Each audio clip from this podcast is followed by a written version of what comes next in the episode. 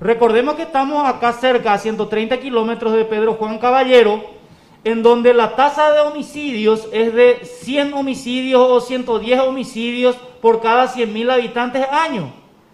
Entonces, recordemos que ahí también fue en donde se da una fuga importante de presos vinculados a una facción criminal llamada PCC. O sea, habría que ver un poquitito y colocar en la mesa de discusión jurídica sobre todo ataviarle un poco mejor a los órganos de seguridad que estamos acá en el norte con relación a particularizar también nuestro trabajo contra el crimen organizado, que de hecho ya lo estamos haciendo. El mayor peligro es el PCC que el EPP en este momento. Totalmente, eso, eso es, eh, es tan básico como analizando las estadísticas uno encuentra de que la mayor cantidad de homicidios, eh, había dicho eh, con todo respeto, ¿verdad?, de que en su lucha armada estos grupos terroristas no pueden colocarle ni siquiera a no sé, al empleado de la comisión vecinal.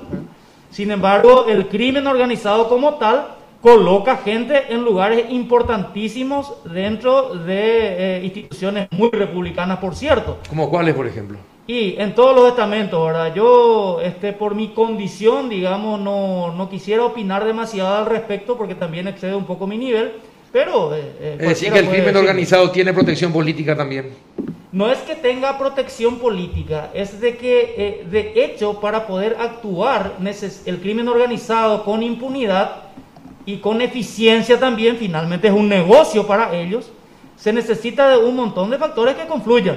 Nuestra ineficiencia, los factores de corrupción eh, y muchos otros factores que tienen que ver un poco con gente que colabora eh, en la tácitamente con ellos.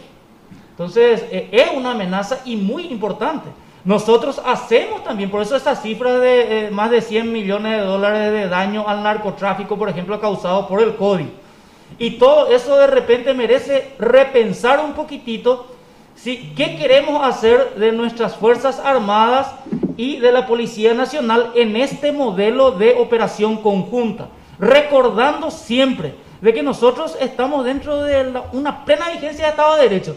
Nosotros no nos movemos sin que haya, por ejemplo, para entrar a una propiedad privada, sin tener un mandamiento de allanamiento, sin tener el acompañamiento del Ministerio Público. O sea, todo lo que está previsto en el Código Penal y en el Procesal Penal se respeta y a rajatabla.